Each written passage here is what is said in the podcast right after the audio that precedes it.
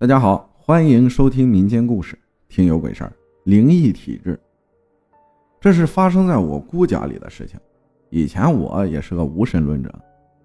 大概八年前吧，我和奶奶去姑姑家住，吃过晚饭，我和表姐、表妹、奶奶在卧室里聊天，都聊得挺开心的。突然，我二表姐就哭了起来。我们问她怎么了，她也不说话，就一直哭，一直哭。奶奶可能看出了异常，就说：“谁呀？赶紧走！”然后就在二表姐身上打了两下，她就不哭了。当时我特别懵，我问她哭什么，她这会儿睁开眼睛说：“有一个老婆婆非要拉她走，说带她去找她的妈妈去。”这里说一下啊，因为最近姑姑和姑父拌嘴了，可能就是因为这个才会发生这种事吧。从那时候起，就大概的懂了一些。再后来，大概是五年前吧，我听姑姑说，有一次我这个二表姐从哪个桥上路过，回来的时候有点晚了，到家后就开始不正常了，又哭又闹。我姑就去找一个邻居家的儿子，因为据说他是身上带仙儿的，就把他请家里来帮帮忙，给二表姐撵一撵。他刚到我姑家院子里，啪的一声就躺地上了，把我姑吓坏了，又让大表姐去隔壁村请大仙来。大仙没有来，直接在家里点了根香，对大表姐说：“你们家是带来了一个跳河自尽的，还有一个出车祸的，怨气很深。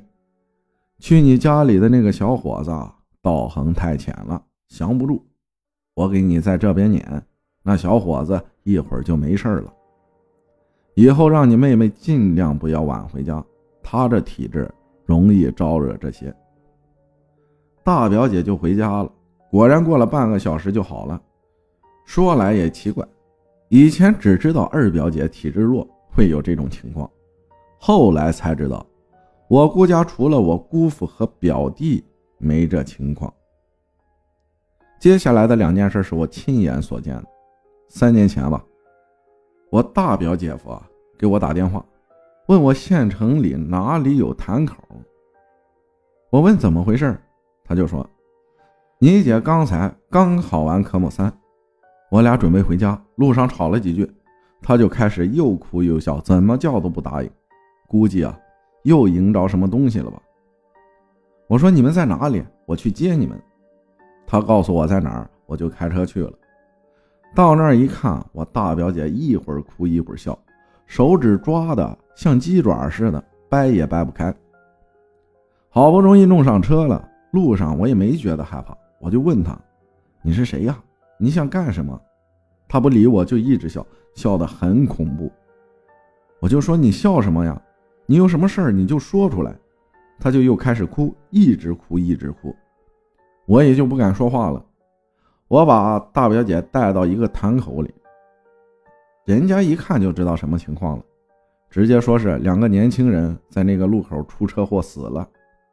那个关香的走到大表姐面前，拍拍胸口，拍拍后背，嘴里也不知道嘟囔着什么，说好了。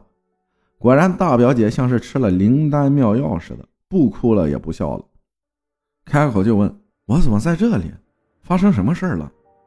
他完全不知道自己经历了什么，到现在我都清楚的记得，他那手像鸡爪似的蜷着，怎么使劲都掰不开，这绝对不是装出来的。这是大表姐和二表姐的事儿，不觉得有多恐怖，但让我相信了这世上确实有鬼。接下来就是三表妹的事儿了，三表妹的事儿都是姑姑告诉我的，我记不太清楚了。就说说前一段时间发生在三表妹家里的事儿吧。表妹家的女儿前段时间啊做了扁桃体摘除手术，我呢在她家住了两天。我走后的那天晚上半夜，她女儿就哭，就拉着表妹说要穿鞋，要出去，不愿意在屋里睡，非去我前两天住过的房间里睡。因为经常遇到比较灵异的事情啊，表妹对此都比较敏感。他就抱着女儿问：“是朵朵吗？”表妹家女儿叫朵朵，朵朵就闭着眼睛哭，摇头，嘴里还要说穿鞋鞋。然后表妹就问：“是舅爷爷吗？”指的就是我爸。我爸去世三年了。朵朵就点头，但还是哭，就一直要出去，要去我睡的房间睡。表妹没办法，就说：“朵朵这两天身体不舒服，小舅你就别惹她了。”孩子还是哭，没办法，表妹就带着孩子去我原来睡的房间睡了。到了房间里，孩子就不哭了，就睡着了。第二天，我们都去奶奶家里，表妹说起了这件事我奶奶最近身体不太好，本来前两天奶奶情绪挺好的，也能吃饭。我们去的那天，她就说不想吃饭，一点也吃不下去。表妹就坐在她跟前和她说话，奶奶突然就哭了，哭得很伤心的那种，抱着表妹哭。我当时很纳闷，这是为啥哭啊？大概哭了有两三分钟吧。邻居家的二奶奶来串门，奶奶立马就不哭了，和二奶奶说话。就感觉刚才的事没发生一样。后来表妹就说：“肯定又是我爸。”有时候很多事就是很莫名其妙。我爸呢，从来也没有来过我的梦里，不知道为什么。感谢顾小敏分享的故事，有没有相同经历的朋友可以在评论区说说，大家讨论一下。谢谢大家的收听，我是阿浩，咱们下期再见。